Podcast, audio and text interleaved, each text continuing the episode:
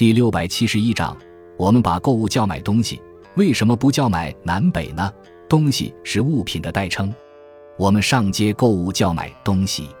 既然方位名词的东西可以指代所购之物，那么南北为什么不可以呢？一说认为，购物称买东西源于中国古老的周易理论。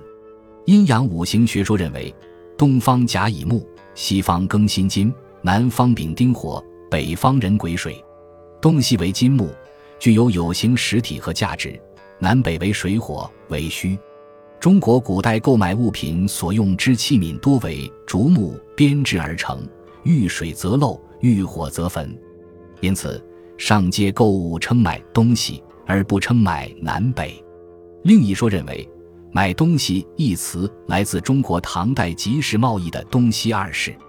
唐朝是中国封建社会的顶峰，都城长安既是全国的政治、经济、文化中心，又是一座国际化的大都市，由宫城、皇城、郭城三部分构成。其中手工业、商业主要集中在城市的东西两面。由于购物往往需要既跑东市又看西市，这样东来西去，来回折返，久而久之。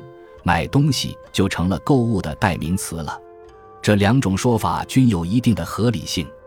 首先，中国传统五行学说一定程度上影响了城市布局，南北多为通衢，天子坐北而朝南，东西为实体，故城市商圈多分布于东西方向，在此基础上形成东西二市，于是买东西也就成了购物的代名词。